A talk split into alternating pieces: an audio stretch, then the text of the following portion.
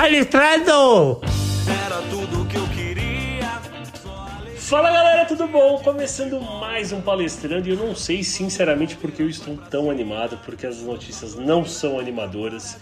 Infelizmente não deu pro Palmeiras no derby, o Palmeiras perdeu. E eu tô aqui com os meus amigos já de sempre, né? O Wesley, boa noite, bom dia, boa tarde. Avante palestrinos, hoje não tão avante, não tão animado, infelizmente uma derrota no derby, mas estamos aqui para analisar e fugir do que do queremos raça, precisa sujar o calção e time mercenário. Não é disso que queremos falar hoje. E também estamos aqui com o nosso amigo Roberto. Bom dia, boa tarde, boa noite. E aí, Robertão, do que você analisou na sua prancheta tática? Bom dia, boa tarde, boa noite, palmeirense de todo o Brasil. Bom, não sei se é tão bom assim, né? Porque né, não, é, não é legal comentar um jogo depois de uma derrota, principalmente para o Corinthians, né? Trouxe algumas análises aqui, coletivas, que vou passar mais adiante para vocês. Bom, e como eu já falei no primeiro palestrando, a gente também tem nossos participantes rotativos. E hoje a gente está com o Thales e com o Rafael Laurelli, mas primeiro eu quero falar com o Thales. Fala aí, Thales, beleza, cara? Opa, fala pessoal, fala amigos. É, não é bom estrear logo depois da derrota no Derby, né? Mas estamos aqui para participar desse projeto aqui para fugir do comentário comum. Sou, sou de São José dos Campos, tenho 26 anos. E vamos lá, vamos tentar entender o que acontece com o nosso Palmeiras. Salve, salve palestrinos, salve, salve rapaziada aí do, do Palestrando. Eu sou Rafael Laurelli, talvez seja o ancião desse grupo, né? palmeirense desde a época ruim de 93, 94. Época ruim pra gente, né? Triste para virar palmeirense. E estamos aí para ajudar o pessoal, fazer as análises do, do, Palmeiras, analisar os jogos, na derrota, na alegria, com crítica, com elogios, estamos aí. Vamos falar sobre o derby.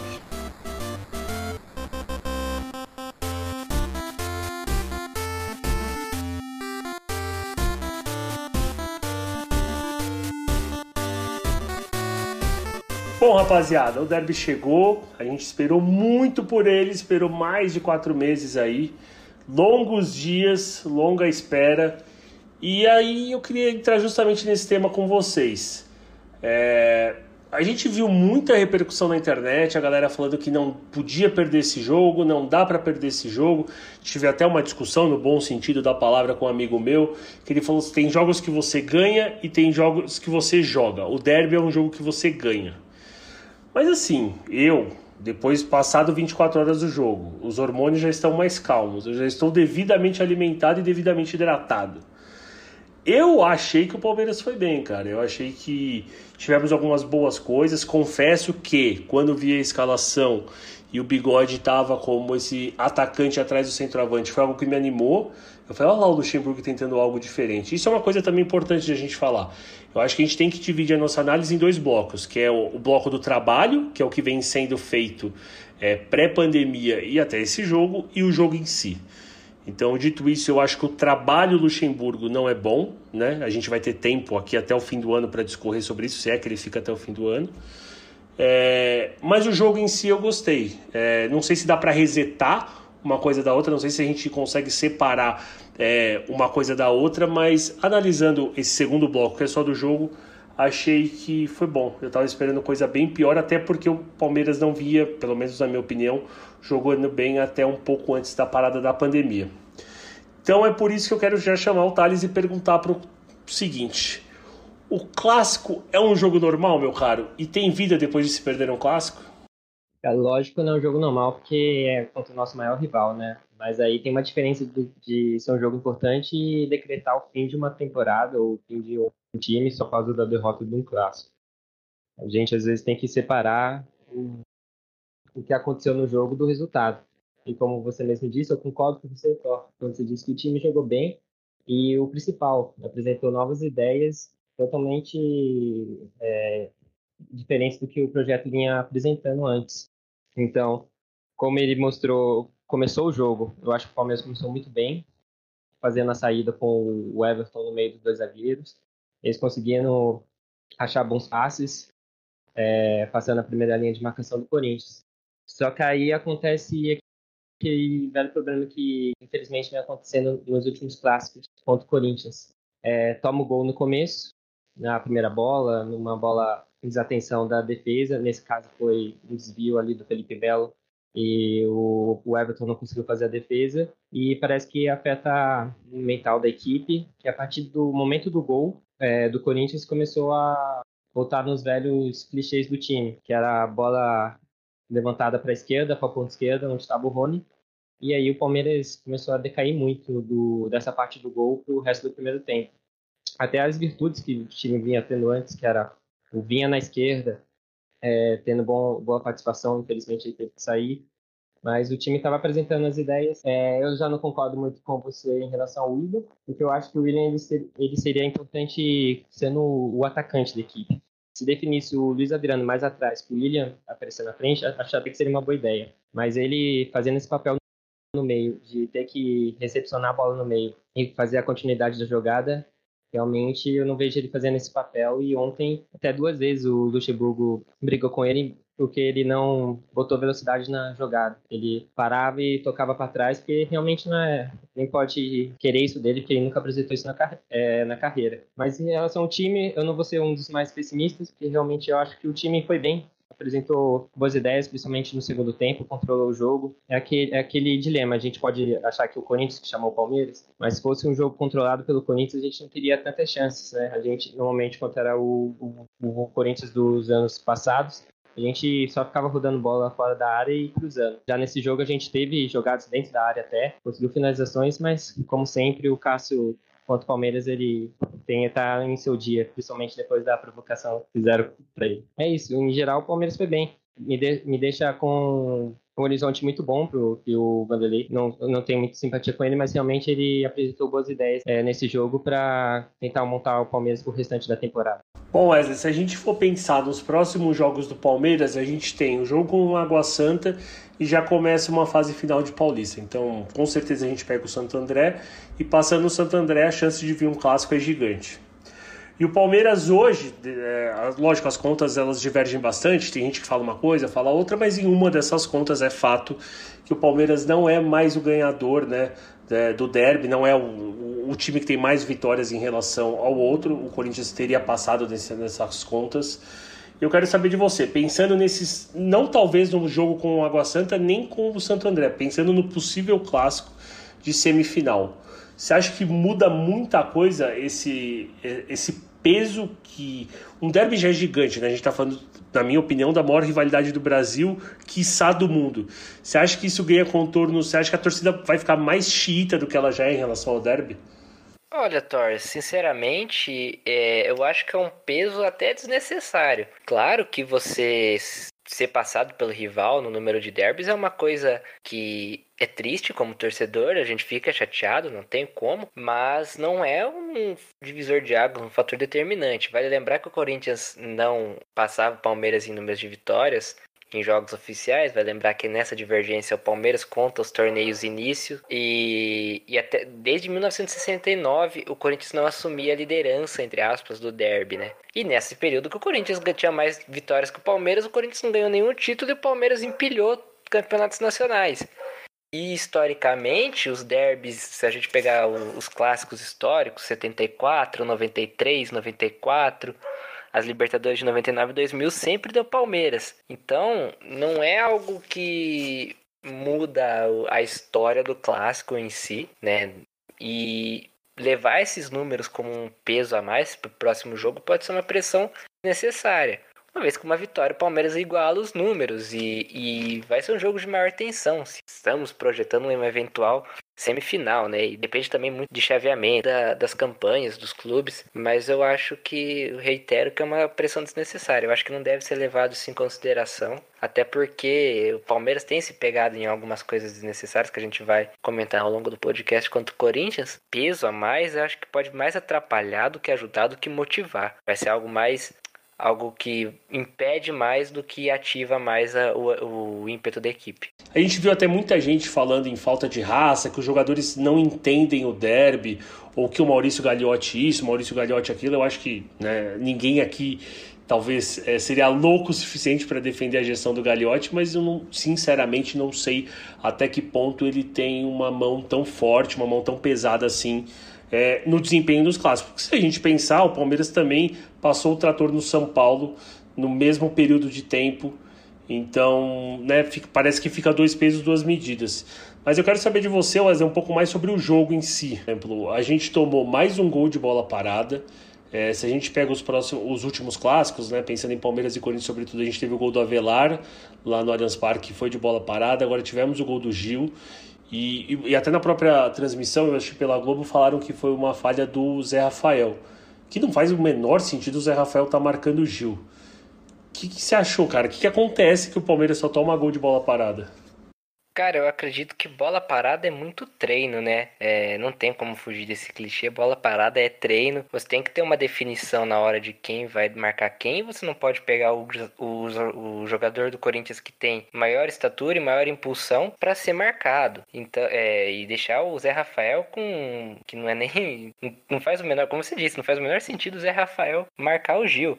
E fora isso, o Palmeiras parece que respeitou o distanciamento social mesmo dentro do, da partida, porque, cara, é, a marcação não chegou próxima do Juju, subiu completamente sozinho, a bola tem um desvio na no Felipe Melo, né? E o gramado da Arena Corinthians é muito rápido e acaba tirando tempo de reação do Everton, e aí dá pra é, isentar o Everton de qualquer falha, mas a, o sistema de marcação ali não é, é, é, inexplicável um time tomar um gol daquele, porque se for uma desatenção que um cara só foge da marcação e faz o gol, agora a maneira com que a defesa foi postada e como o Gil vem com facilidade, ninguém atrapalha, é algo preocupante até para os próximos jogos, né? E o Palmeiras vem sofrendo muito na bola aérea do Corinthians, o que também é preocupante, porque se o Corinthians investe tanto na bola aérea, o que acontece com o, a, as comissões técnicas que ninguém para e analisa a, a bola aérea, porque o Corinthians tem uma base, né, Danilo Avelar e tal. E se você pega alguns, alguns jogos pra cá, o Corinthians tem o mesmo tipo de jogada. Não é que o Corinthians a cada jogo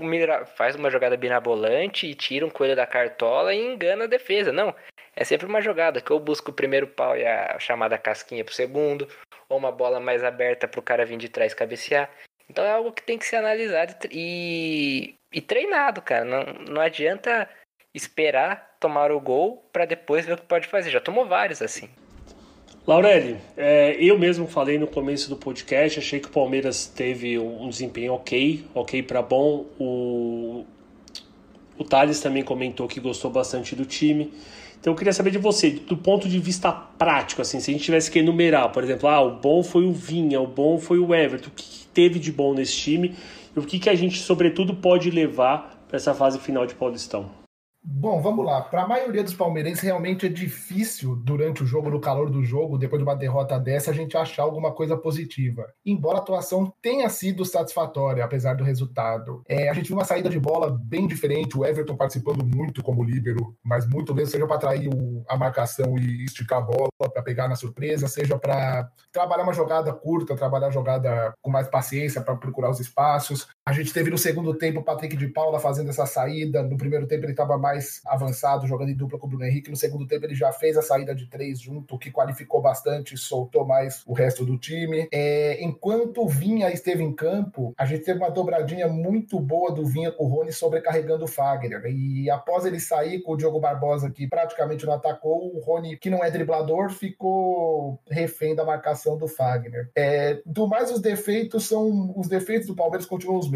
É muito espaçamento na marcação, muita perseguição, os volantes perseguindo o Adeus Dará sem achar o marcador, deixando espaço na recuperação. Mas tivemos coisa positiva. É, número de finalizações, um time que finalizou bastante, embora não com qualidade, mas criou bastante chance de gol, coisa que não estava fazendo. Mas é por aí, tem muita coisa a trabalhar. A atuação não foi tão ruim quanto parece, só não veio o resultado. E com o tempo, com o treinamento, a gente não pode julgar muito também. É, é o primeiro jogo, depois de quatro meses parado, pouco treino tático, então é normal ter algumas falhas de posicionamento, jogador fadigado e etc. Mas é isso, tem muito a melhorar, mas a gente já vê um horizonte de coisas melhores do que vinha antes da pandemia. Robertão, eu falei lá no começo que quando eu vi a escalação, eu achei a ideia do, do William interessante. Até porque emulava um pouco do que a gente tentou fazer com o Ricardo Goulart.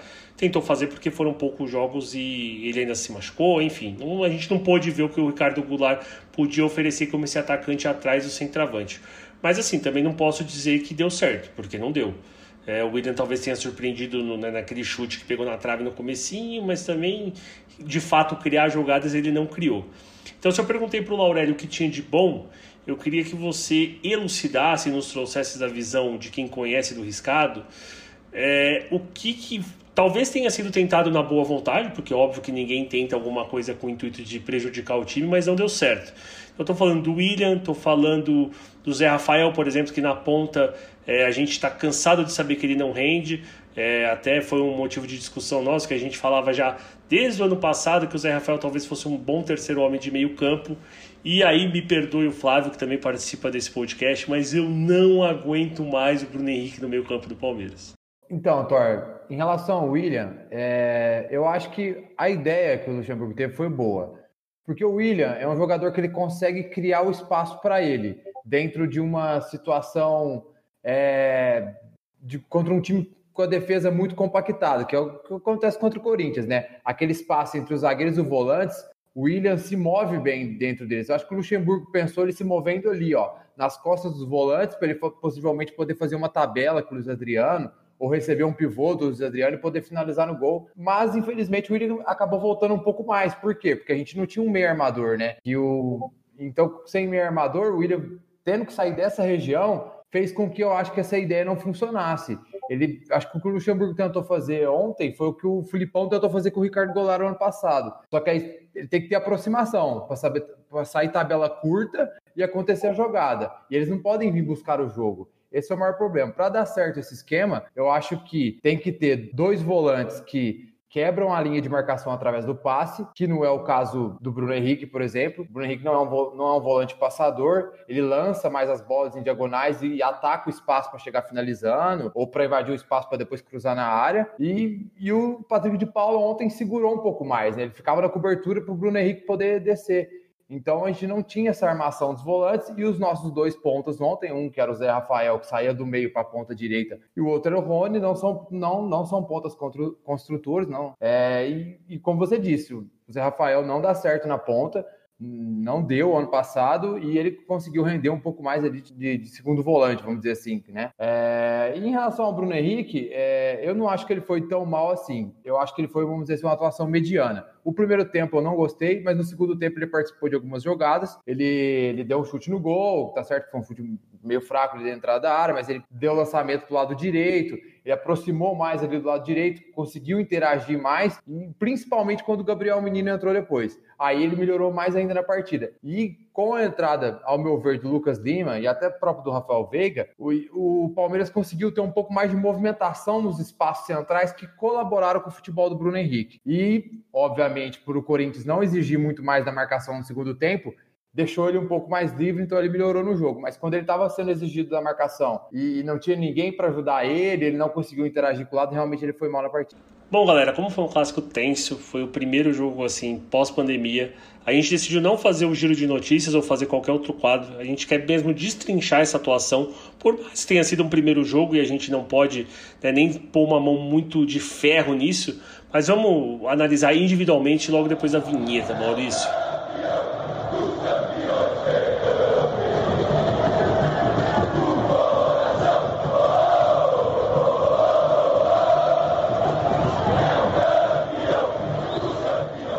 Bom, vamos lá. A gente sorteou aqui uma ordem. Então, alguns vão falar de jogadores que gostam, alguns vão falar de jogadores que não gostam. Então, a gente tem que ter isso em mente antes de analisar, certo? E para começar, a gente começa do gol, claro, com falando do Everton, com o nosso goleiro, né? Wesley. Fala aí, Wesley, o que, que você achou do Everton, cara? Um goleiro de 1,67m, mas ok. É, vamos lá. Cara, o Everton, quando ele foi exigido, ele foi traído pela bola, pela trajetória da bola, né? Foi na cabeçada do Gil. O Gil testa muito bem, faz um, o gesto técnico perfeito, cabeceando para baixo e conta com um desvio infeliz do Felipe Melo. Infeliz. Não, Felipe Melo é infeliz. O desvio acabou sendo uma infelicidade. E o Everton, que já estava com um gesto para defender a bola, acaba sendo traído por ela e não tem o menor tempo de reação possível. Então, a primeira imagem pareceu um frangaço do Everton, mas depois a gente analisando viu que realmente ele acabou sendo. A bola acaba sendo desviada e impossibilitando a defesa. E eu acho que o destaque positivo do Everton, porque o Everton, quando ele foi, como eu disse, ele foi pouco exigido, mas com as mãos, com os pés, ele foi muito exigido na saída que o próprio, na saída de bola que o próprio Laurelli e, e o o Roberto falaram. Eu gostei dessa, dessa alternativa, porque o Everton é um cara que tem o passe bom, ele tem boa reposição. Você pegar os números de ontem, ele acertou 82% dos passes e bolas longas ele acertou 11 de 20, então ele é um cara que você pode ver que muito um goleiro que muitas vezes o Palmeiras puxa um contra-ataque ou alguma jogada de perigo de gol que leva um perigo ao gol adversário acabam partindo de uma reposição de bola do Everton tanto com os pés quanto com as mãos. E ontem o ao ser usado numa saída de bola ali com, com três jogadores, eu acho que foi uma alternativa para o Luxemburgo. Se o meio de campo que vocês vão comentar depois individualmente funcionasse perfeitamente, seria uma baita, um baita ganho de superioridade numérica naquele terço do campo. Mas como não, não funcionou, é, pelo menos nesse primeiro jogo pós-parada, eu acho que é uma ideia muito interessante que o Palmeiras pode, pode vir a, a ganhar essa superioridade no, no meio campo e pode vir a surpreender muitos adversários. Bom, tem gente que prefere o Marcos Rocha, tem gente como eu que prefere o Mike, mas o Laurelli vai falar pra gente o que ele achou do Mike ontem. Vamos lá, eu sou do time também que prefiro o Mike do que o Marcos Rocha. O Mike fez um Campeonato Brasileiro 2018 sensacional. É, foi um dos melhores laterais direitos do Brasil, que o melhor. É, ontem uma partida tímida demais. Ele no apoio praticamente não apareceu, até porque o lado direito do Palmeiras estava morto. O Palmeiras, pela falta do Verón, não tinha. Com o Zé Rafael ali, não tinha potência de ataque do lado direito e talvez por ele não ter com quem jogar ou por se sentir preso, fora de ritmo mesmo, foi uma atuação bem discreta, bem feijão com arroz na parte ofensiva, além de sofrer na parte defensiva com o Everaldo, né? Ele conseguiu sofrer com o Everaldo na marcação ali. Então, é, talvez pela história de lesões dele, tá faltando ritmo de jogo. Técnica ele tem, futebol ele tem, a gente sabe disso, mas para a gente que quer ele titular, ele tem muito a melhorar, mas muito mesmo, tanto ofensiva quanto defensivamente. Bom, no sorteio ficou para mim falar do Felipe Melo. Eu sou extremamente suspeito para falar do Felipe Melo. A gente até já fez uma seleção lá no nosso grupo e de todos os tempos e eu coloquei o Felipe Melo. acho que tranquilamente eu sou nascido em 92, então não dá para falar que eu peguei o time de 96, apesar de já ser nascido. Então vamos dizer de 98 para frente, é, na minha opinião, tranquilamente o jogador mais técnico que eu já vi atuar com a camisa do Palmeiras. É, lógico, não estou falando do personagem, não estou falando do, da mística Felipe Melo, né, que ele traz consigo, que também não acho que seja uma coisa boa, mas isso é uma outra questão.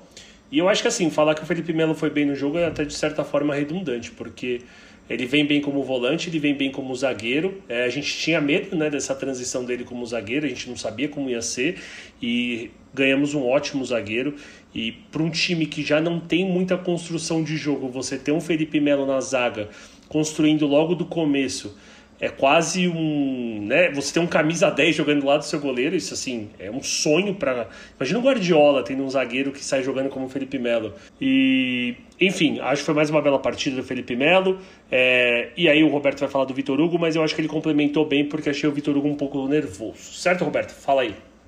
Certo, certo. Acho que o Vitor começou o jogo nervoso, né? Acho que fazia muito tempo que ele não jogava, veio de várias lesões seguidas, não voltou tão bem da Europa, não teve sequência ainda. Então acho que ele voltou um pouco, vamos dizer assim, apavorado. Mas apesar disso tudo, os números deles foram foi, foi muito bom no jogo. Ele, ele ganhou quatro, três dos quatro duelos pelo chão, ganhou quatro dos cinco duelos no jogo aéreo então, assim, e conseguiu fazer três desarmes, três interceptações e travar dois chutes. No grosso modo, o papel de zagueiro, o Vitor Hugo foi bem. Mas a gente sabe que no, para atual, a atual saída de bola do Palmeiras, vamos dizer assim, que o Luxemburgo está idealizando e está começando a fazer, o, o Vitor Hugo talvez não seja o zagueiro ideal. Ele tem esse, essa deficiência no passe, na técnica, e às vezes ele fica apavorado. Pode ser que ele possa entregar uma bola ali ou de vez em quando, então tem que ter esse cuidado. É, mas assim, num geral, o papel de zagueiro foi bem. O problema foi o papel, vamos dizer assim, de zagueiro armador. Bom, Thales, é a sua primeira participação, então você já ganhou logo um combo. Vai falar do Vinha e do Diogo Barbosa, porque eles quase que jogaram meio tempo cada um. O que, que você achou? É, o Vinha vinha fazendo. Até ó, ó a brincadeira aí, né? É, tava fazendo uma partida muito boa, até a hora que ele infelizmente teve que sair. Que, como já disseram aqui no podcast, ele ia aparecendo pelo lado esquerdo com o Rony, é, usando o lado forte dele, que ele é apresentado no Nacional, né? Que é aparecer na área. Teve até um lance que, se não me engano, é logo depois do gol do Corinthians, que ele chuta com a perna direita, é, chuta para fora, mas aparecendo bem, é, indo linha de fundo, fazendo a profundidade do lado esquerdo. E tava, um, tava ficando o lado forte do Palmeiras. Praticamente no começo do jogo, o Palmeiras só atacava pelo lado, pelo lado esquerdo da equipe. Então tava indo bem. Quando ele saiu, o Diego pelo histórico, a torcida já pensa que ele pode fazer o pior, mas ontem acho que ele fez uma partida bem segura. Ele não atacou muito, ele manteve no, na defesa, até por causa que o Rony estava comandando ali o lado esquerdo, sempre recebendo na ponta, então não tinha por onde ele passar ali pela, pelo lado do campo. Então ele segurou mais e, e fez uma partida bem segura defensivamente. E muitos podem dizer que é a, que é a principal defeito dele na defesa, mas ontem ele é, não tem o que falar mal do Diogo, que ele fez uma partida bem segura. Lógico, não foi muito à frente, mas é, na defesa, que é a, a primeira função do lateral ali, ele executou muito bem a função dele. Wesley, agora eu vou pedir muito carinho para você, cara, porque assim que o Dudu saiu, ele se transformou no meu jogador predileto. Então, por favor, enche a bola do Patrick de Paula. Se eu fosse resumir com uma palavra a atuação de Patrick de Paula no jogo de ontem, seria comovente. O que esse menino correu no meio de campo, no meio de campo perdido, e ele tentava fazer tudo ali sozinho. O primeiro tempo dele, eu até achei ele com a bola no pé um pouco inseguro. Não dá para dizer nervoso, mas eu achei ele um pouco inseguro por estar na, fazendo um primeiro clássico, sendo titular depois de quatro meses de paralisação, então era normal algumas falhas. Mas na marcação, acho que se eu não me lembro, um bote dele errado ali no primeiro tempo, no Fagner, mas depois ele tentava cobrir o campo todo, né? Ele tentava cobrir todas as, as lacunas deixadas no meio do campo do Palmeiras, não foram poucas. E no segundo tempo, para mim, ele foi um dos melhores jogadores, se não o melhor jogador do Palmeiras, principalmente no segundo tempo. Não dá Felipe Melo, concordo com o Torque, foi o melhor jogador, mas é, o Patrick de Paula fez uma grande partida no segundo tempo, sendo passando bem a bola, tendo bem a tendo uma chegada, chegou a finalizar uma vez a gol, cobrindo os espaços na marcação. Aí eu acho que a marcação deu uma acertada, embora o Palmeiras tenha ficado mais tempo com a bola na hora de recuperar a posse, ele foi um monstro, né? Ele acertou 8 de de 13 duelos, ele ganhou, né? Teve mais de 85% de passes certos. Então, o segundo tempo dele foi muito bom. É um garoto que mostrou que, se no estilo de, de jogo do, do, do Luxemburgo, ele não pode ficar de fora. Ele tem que ser titular. O, vamos falar do Gabriel Menino também, acho que é outro que acho que tem que ser titular nesse time. O Patrick de Paula ontem fez uma grande partida, é um dos grandes nomes. Eu acho que na base, junto dos que subiram, Verão é um, vejo ele como um extra classe, mas Patrick de Paula, eu acho ele um cara que tá pronto, que você pode pôr ele ontem, principalmente depois do segundo tempo. Ele se mostrou que em qualquer jogo você pode colocar ele em campo que ele vai corresponder. Gostei. Patrick de Paula, se um dia você escutar isso, meu caro, conte comigo para tudo, eu te amo. Bom, Lorelli, ó, a gente falou, eu pelo menos falei que não aguento mais o Bruno Henrique no time titular do Palmeiras. Já o Roberto falou que não, que ele foi bem, que não concorda comigo e não tem problema nenhum. Mas eu quero saber de você. PH, bem ou mal?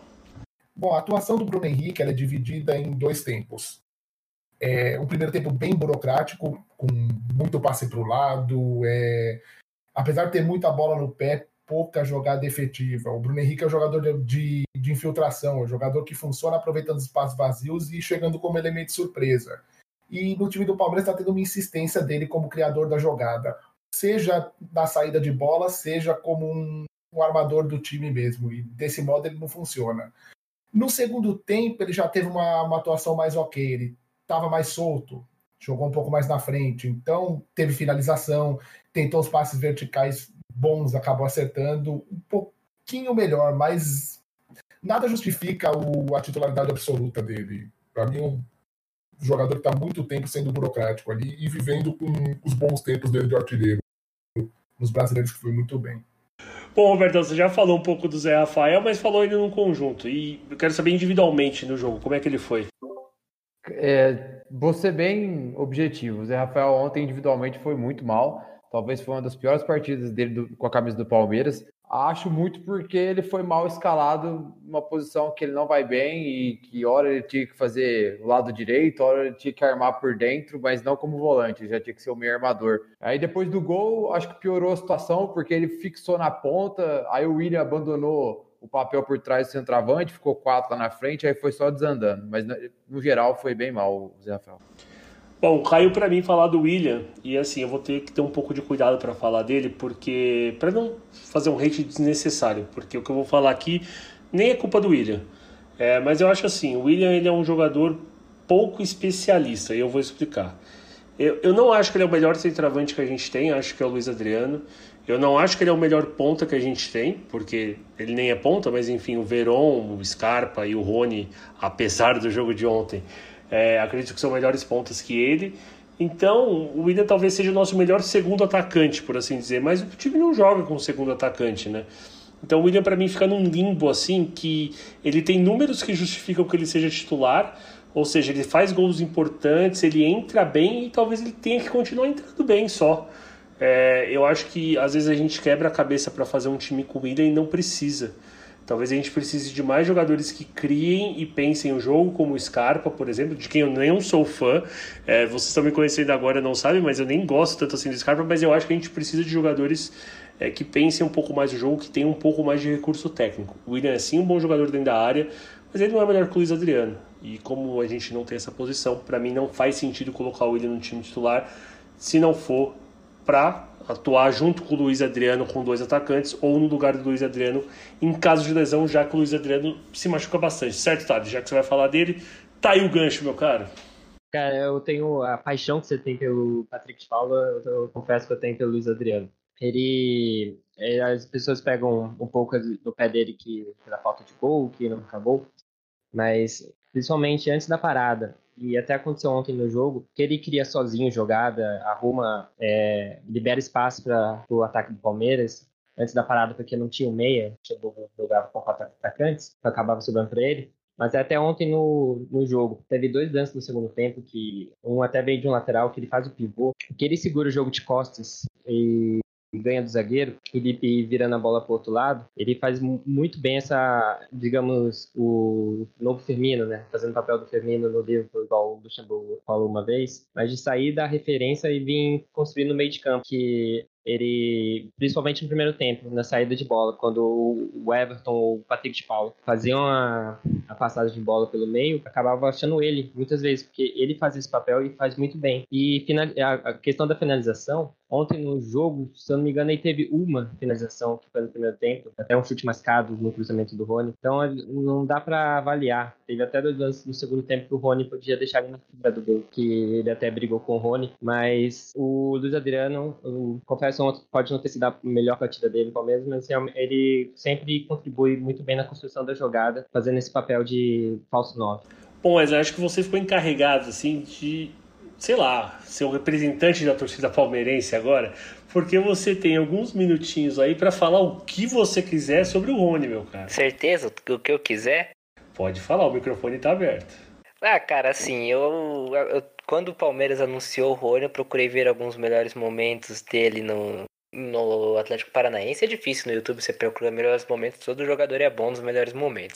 Mas uma coisa me incomodou muito desde aquela época e ontem me incomodou demais, cara. O Rony não consegue trocar de, de direção enquanto ele tá com a bola. Não sei se é um defeito dele, se é algum mecanismo de jogo, sei lá. Não acredito que seja uma orientação do Luxemburgo. Mas teve um lance que ele parte em diagonal e o Luiz Adriano abre no chamado facão. Mas o Luiz Adriano ia sair cara a cara com o Cássio e ele dá mais um toque para ajeitar o corpo e dá o passe pro Zé Rafael que passa em linha reta. Ali no, fut... no eu venho, eu trabalho um pouco futsal, no futsal a gente chama de virar o pé, que é o cara tá com o corpo de um lado, mas ele consegue dar o passe na direção contrária do corpo.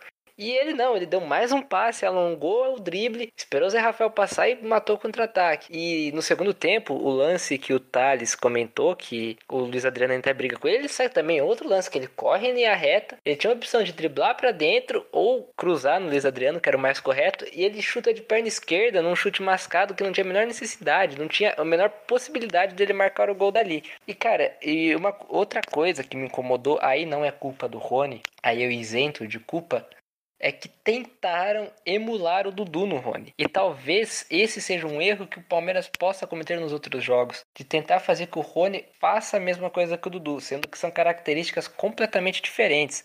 O Rony, ele não é um criador de espaço. Ele não é como o Dudu, que abria linhas, que achava passe entre linhas, que no um contra um ele tinha o drible que podia abrir um espaço ou se movimentar para outro jogador passar por ele. O Rony é um jogador que ele ataca muito bem espaço vazio. Quando ele tem campo para correr com um adversário só, ele consegue passar, ele consegue muitas das vezes é, criar chances claras de gol. Mas se ele pega uma defesa ajustada como a do Corinthians ontem, ele vai correr em linha reta, como eu disse, até brincando, né? Ele não tem muita alternativa. E uma outra outro ponto que me incomodou, cara, e ali eu fiquei possesso, foi quando o Palmeiras começou a quebrar a bola para ele dividir com Fagner e Gil. Toda a bola o Palmeiras alçava pra bola, para ele na bola aérea. Ele já é menor que o Gil, já não é tão maior que o Fagner. Se não, nem, nem consigo lembrar agora de cabeça se ele é maior que o Fagner ou não. Mas o Fagner é mais marcador, o Fagner tá acostumado com esse tipo de jogada. Toda a bola, o Palmeiras começou no finalzinho do primeiro tempo e insistir com toda a bola. O Palmeiras pegava e quebrava. Eu até cheguei a comentar no nosso grupo que pareceu o Palmeiras do Marcelo Oliveira na época que pegava quebra, ficava quebrando bola pro Rafael Marques, cabecear para alguém fazer alguma coisa lá no meio, ou Dudu ou Jesus. E cara, foi desesperador. Ali eu cheguei a ter dó dele dele, porque não tinha o que ele fazer. Mas eu acho que assim, é um começo de, de história no Palmeiras, acho que, se eu não me engano, sexto ou quinto jogo dele com a camisa do Palmeiras. E, e é um cara que pode ter um potencial. Ele tem um potencial, mas no estilo de, de jogo dele, no estilo de jogo dele, no estilo de jogo que o, que o Luxemburgo propôs, ele não não vejo ele com uma perspectiva muito boa, não. Eu acredito que ele eu vejo ou o Palmeiras muda de estilo de jogo ou ele se adapta, o que eu acho muito difícil dado a, a idade e ao histórico do atleta. Então, e de vir de uma base formada, de um, um jogo formado que era no Atlético Paranaense. Então, acho muito difícil o Rony e, pelo amor de Deus, gente, não vamos esperar que o Rony seja um Dudu. Ele não é, não é, e não é, não digo na idolatria, não digo em qualidade, digo de característica de jogador e de adaptação ao estilo de jogo do Palmeiras. Então, Ontem acho que ele não jogou bem, mas não, sinceramente não sei o que esperar do Rony na, nos próximas partidas, porque eu não vejo ele tão encaixado nesse estilo que o Luxemburgo procura. Bom, fechamos o time titular. A gente falou né, também do Diogo Barbosa que entrou, salvo engano, no primeiro tempo. Então, como nós temos cinco substituições, é, vamos falar dos outros quatro reservas.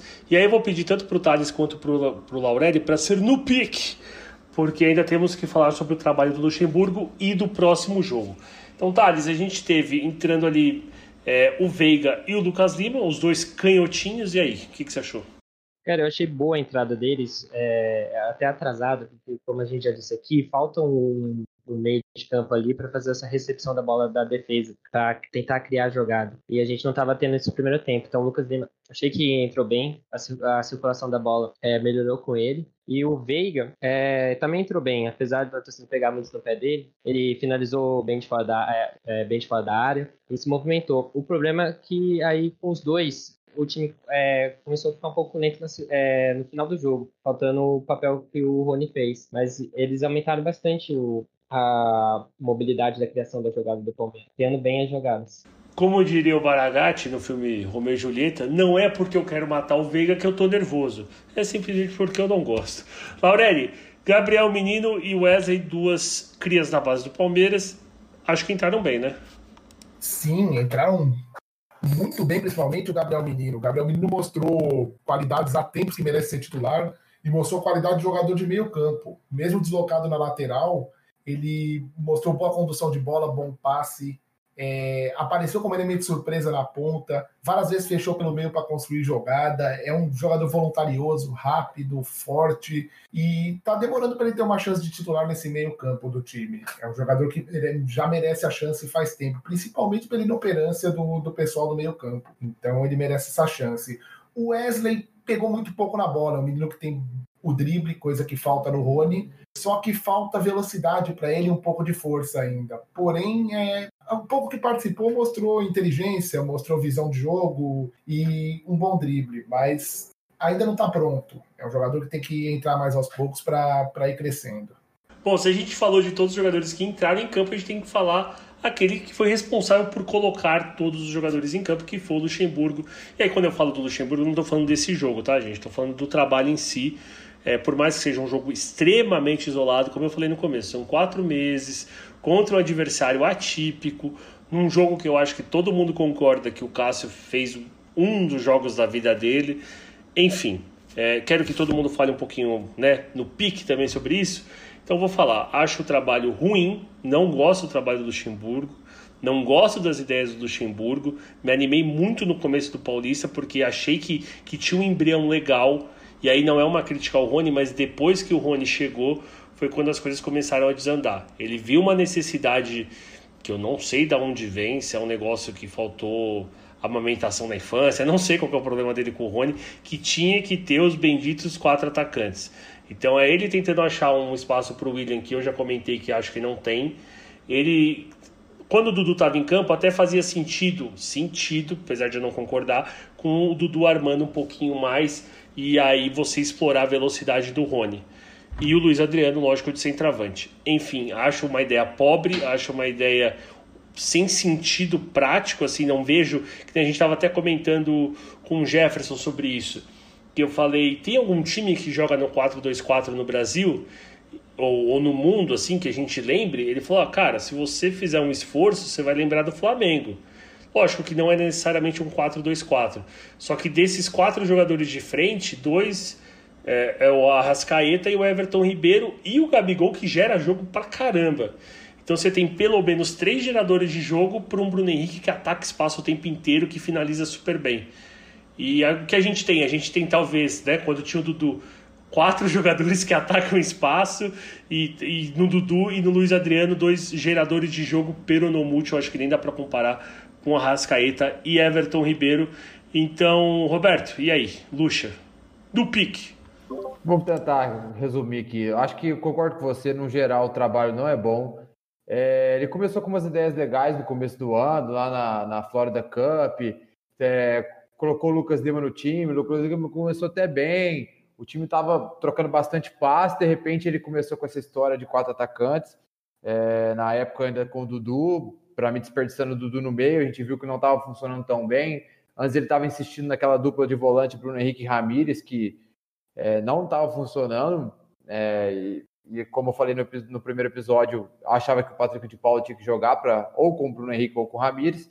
Ele fez isso nesse último jogo, mas ontem deixou algumas algumas ideias que talvez podem mudar o rumo do trabalho dele, como a gente já disse que hoje a saída de bola, que parece ter umas ideias interessantes, apesar que eu acho que no primeiro tempo não funcionou tão bem assim, porque quando um volante vem buscar, ninguém ninguém aparece no espaço desse volante, seja um lateral, seja um ponta, seja um meia que não tinha no primeiro tempo. É, então a gente fica com sem gestão de espaço, naquele espaço vazio, né? Tática é gestão de espaço e tempo no futebol. Então ninguém ele fazia cobertura ofensiva, criava ali de passe quando um volante deixava um buraco no meio campo para buscar o jogo. Então, no segundo tempo conseguiu arrumar isso. Com a entrada do Lucas Lima, que começa a se mexer um pouco mais no meio, vem buscar a bola, então ele preenche essas lacunas aí que, que fica no meio campo. O Rafael Veiga fez um pouco isso também. E eu também acho que o Gabriel Menino, como já disseram aqui, entrou muito bem, tanto jogando por dentro quanto por fora ali do lado direito. Ajudou nessa saída de bola, acelerou mais a saída de bola, acho que funcionou bem melhor. Fez o Patrick de Paulo crescer mais ainda no jogo. Para mim foi um. É... Nossa, ele jogou muito bem, só atrás do Felipe Melo. E eu acho que o time, assim, o trabalho geral é ruim, mas tem perspectivas. Outro ponto positivo que eu, que eu vi em relação a, a, antes da pandemia, a defesa, eu achei que o buraco está menor entre o ataque e a defesa. Lembra que ficava um buraco, a gente reclamava lá no grupo? Eu acho que com a presença do Patrick de Paula isso melhorou. Não é ideal, mas já melhorou. Outra, agora, outra coisa que eu fiquei me perguntando, apesar de a gente tomou só um gol de escanteio, né? Só não, né? Porque foi horrível aquilo. Mas foi uma, uma carência que eu, que eu vi ali naquele posicionamento que deixou eu com uma dúvida. Que tipo de marcação que o Palmeiras tem no escanteio? Ela é mista? Ela tem alguns jogadores que vão marcar individual e outros por setor? Ou ela é inteira setorial? Não deu para perceber isso, entendeu? Né? Nos outros escanteios também, sempre o Corinthians levou perigo, apesar que ele teve pouquíssimos escanteios, e tomamos um gol de escanteio que foi uma falha tremenda. Então, eu acho que escanteio é treinável, precisa ver isso aí, mas no geral o trabalho é ruim. Bom, Aurélio, desde o começo, quando o Lucha chegou e eu bradava ali, para quem quisesse ouvir que era um absurdo, que o cara era um youtuber, e de youtuber eu entendo um pouquinho, que era um absurdo ele ser técnico do Palmeiras, você sempre falava, calma, calma, relaxa, o homem é bom. E aí, Laura, ele é bom mesmo? Então, falar do Luxemburgo justamente para mim, que acompanhei todas as passagens dele no Palmeiras, o Luxemburgo sempre que volta ao Palmeiras ele traz aquela esperança ao torcedor de, de time vitorioso, como todos que ele treinou, tanto Palmeiras quanto fora. Ele chegou com uma teoria muito boa, as ideias dele na teoria animaram o torcedor, parecia um Luxemburgo renovado, parecia um Luxemburgo afim de novo de fazer um grande trabalho, de dar um ponto final da carreira de um jeito glorioso. Porém, com o passar do tempo, bastou um, dois jogos para cair no velho clichê dos técnicos experientes que estão aí. Começou a, a largar a base que ele tinha colocado de começo para lotar o time dos jogadores experientes. A insistência no 4-2-4 foi justamente para encaixar todos os medalhões do mesmo time. Então, a insistência de Bruno Henrique e Ramires, jogadores que fazem a mesma função juntos no meio-campo, sozinho, sem espaçado com quatro atacantes na frente, é, a insistência de não dar chance maior para a base, como Veron, Patrick de Paula, o próprio Alain, menino, pouquíssimas, é, pouquíssima minutagem e foi caindo, foi caindo na mesmice. Voltou aquele jogo antigo, sem ideia, de chutão para frente e vão pro, vão pro resultado e que se dane o resto, sabe? Tava meio assim.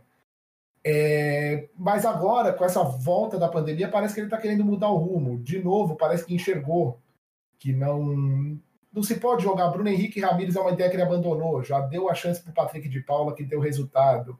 Já tentou um time trabalhando mais a bola, com alternativa diferente, com saída de jogo diferente. Então ele está, parece de novo, tentando fazer algo que funcione, que não fique só na teoria.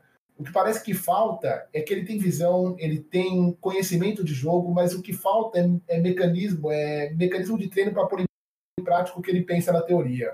Coisas que não só ele, como todos os técnicos experientes que estão no mercado aí, como Abel, o próprio Felipão, incorrem no mesmo erro, entendeu? Mas deu uma ponta de esperança de novo. Vamos ver se ele mantém, vamos ver se ele corrige os erros e dá uma sequência no trabalho, que conhecimento ele tem, né? E aí, Wesley, dá pra gente pegar uma borracha, passar em cima do que o Luxemburgo fez de errado até agora e esperar que seja diferente? Ah, sinceramente, conhecendo o Luxemburgo, acho que não. Eu concordo com os companheiros que ele até começou com boas ideias e depois abandonou numa, numa tentativa de encaixar os medalhões no time, no, no time, aliás. E, cara, eu não. O Palmeiras novamente apostando na mística do caos, né? Assim como foi o, o Felipão lá em, em 2018, foi o Luxemburgo agora. E, e, é um cara que não tem apresentado trabalhos há muito tempo. Ontem as ideias até pareceram boas, mas quando toma um, ti, toma um gol, o time não sabe muito, não soube muito bem como reagir. Então acredito que ele deve abandonar, como o Laurelli falou, a ideia de Ramires e Bruno Henrique. Mas ainda assim ele vai insistir um pouquinho com esses quatro atacantes, que foi o, o caso do William ontem. Hum, fazer ele como um, um 10 ali, um até falso 9 mesmo com outro 9. Não entendi muito bem qual foi a, a, a, a ideia dele. E assim, não sei o que esperar, real, sinceramente, porque ele começa bem, depois ele abandona e ele tenta inovar, a gente fica meio numa incógnita e é desesperador. Porque, tirando o Luxemburgo, quem tem no mercado? Então não dá para pensar também em mandar o Luxemburgo embora. Então acho que o Palmeiras está como eu disse novamente, apostando na mística do caos e pode não sabemos o que virá acontecer nesse futuro do Palmeiras em 2020. Thales, tanto Wesley quanto Laurelli falaram que o Luxemburgo tem ou tem tido essa mania de se ater um a uma ideia, trabalhar ela e depois largar e tentar ir para uma outra. Do que foi o jogo quarta-feira, você acha que ele tem que se ater à ideia do jogo? Ou talvez seja a hora de pensar que o Campeonato Paulista de fato vai começar, os clássicos vão chegar, fase final vai chegar e tem que mudar muita coisa? Cara, do jogo de ontem, ele pode aproveitar muito a saída de bola que ele fez, que realmente é, parecia organizado, com o Everton fazendo a saída pelo meio, os dois zagueiros abrindo, usando bastante o Patrick de Paula é, recuando para participar também. Até o gol do Corinthians estava funcionando muito bem, e ele pode aproveitar isso. O que pega no Luxemburgo é que logo depois na coletiva ele fala que a ideia do jogo de ontem, se o Verão não tivesse machucado, era o Verão tá jogando também, abrir o Verão de um lado, o Rony do outro, o William e o Luiz Adriano na frente. Ou seja, ele ia manter os quatro atacantes que não estavam dando certo antes da parada. É, infelizmente o Verão machucou pelo jogador, mas pela ideia do jogo foi até bom, porque ele viu que precisava reforçar o meio. Só não concordo que seja o Zé Rafael é, fazendo a ponta e deixando o William no meio, é, que não vai acrescentar o jogo, não vai ter construção. Eu acho que ele deveria voltar a apostar no Lucas Lima. Ele até elogiou o Lucas Lima ontem, falando que ele ganhou o mascular. E no começo do ano o Lucas Lima foi bem. Não entendi muito bem o que ele parou de dar, dar chance pro Lucas Lima no time titular. Então, se ele acabar com essa ideia de quatro atacantes, deixa um, um meio vazio, separa o time em dois blocos e voltar a pensar no meio do Palmeiras para fazer o conjunto do time, é, é, ele realmente vai, é, vai ter um bom futuro para frente. E o Lucas Lima ganhou massa magra, como o Luxemburgo disse ontem na coletiva. Bom, a gente ficou quatro meses esperando esse jogo, mas acontece que domingo já tem jogo de novo, então pode soltar a vinheta, Maurício, pra gente poder falar do jogo de domingo.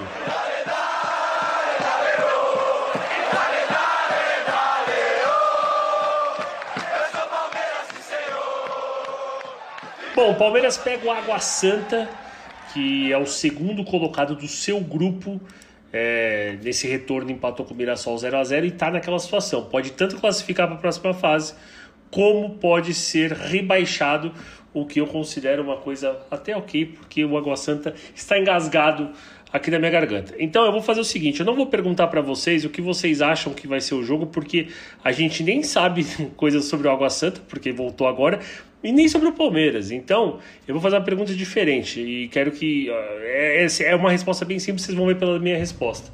O que vocês gostariam de ver no Palmeiras nesse próximo jogo? Eu vou falar Patrick de Paulo e Gabriel Menino no meio-campo. Podem falar sobre é, modelo de jogo, sobre algum jogador especial, fica aí a cargo de vocês, tá? Vamos lá, Wesley. Eu espero o abandono oficial da, da ideia de quatro atacantes e também concordo com você, Patrick de Paula e Gabriel Menino no meio campo. Laurelli? Mesmo, o mesmo de vocês, Patrick de Paula e Gabriel Menino tem que ser titular. E uma mudança de formação tática mesmo, talvez encaixando até o Bruno Henrique junto com eles, um meio-campo mais forte, para aí sim aproveitar um ataque mais veloz. Eu não sei se o Verón volta, mas já que nenhum dos nossos armadores dá conta de armar o. tá dando conta de armar o jogo, a gente pode começar criando de trás, o Patrick tem um bom passe, Menino e Bruno Henrique fazendo um área a área bom, chegando de surpresa, fazendo companhia pro Luiz Adriano lá na frente, de vez em quando, porque o Luiz Adriano tá muito sozinho. Eu queria mais ver uma trinca de meio campo desse jeito, desse jeito. Patrick na base da jogada, com Bruno Henrique e Gabriel Menino na frente dele. É uma formação não testada interessante. É, então, o Gabriel Verón infelizmente não volta para o Paulistão. O Luxemburgo até falou isso na coletiva pós-jogo lá em Itaquera, não à toa a gente chamou o Angulo de volta do Cruzeiro. E foi muito engraçado porque o Cruzeiro contratou o Angulo, pagou um terço do salário dele durante dois meses, o cara não jogou por causa da pandemia e voltou para o Palmeiras e o Cruzeiro ficou a ver navios. Engraçado porque eu não sou cruzeirense, lógico. Thales, e aí, o que, que você quer ver, cara? Cara, como o Wesley disse, né, ele desistiu da ideia de quatro atacantes, que acho que com a lesão do Verão agora ele começa a reforçar o meio. Eu iria de, igual vocês falaram, o Patrick de Paulo e o menino, e o Lucas Lima no meio, que até agora vem jogando bem no ano. Robertão, para fechar, o que, que você quer ver, cara? Cara, eu concordo com a maioria da bancada. Eu quero ver o Gabriel Menino titular, seja tanto pela lateral ou quanto pelo meio. Prefiro pelo meio. Também quero o abandono de quatro atacantes. E quero a continuidade da tentativa de sair jogando pelo chão.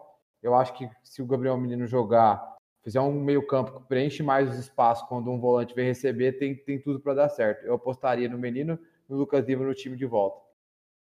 Bom, galera, esse foi nosso segundo palestrando e assim, espero que vocês entendam que apesar da gente estar tá tranquilo, estar tá, assim sereno, conseguindo ter uma análise, ao meu ver, bastante racional sobre o time, não é ninguém normatizando perder para o Corinthians. Ninguém gosta de. Meu, a gente é palmeirense, a gente vive para isso. Ninguém gosta de perder para o rival. A gente só entende que talvez haja vida depois de perder para o Corinthians e tem que haver, até para a gente poder ganhar mais deles e ser mais vezes campeões em cima deles, certo? Espero que vocês tenham gostado. Se vocês puderem ir no arroba palestrandocast, que é nosso Instagram, deixar uma perguntinha, a gente pode responder no final de cada programa ou mandar uma interação. Fica aí ao seu dispor, certo? Um beijo, um abraço e tchau!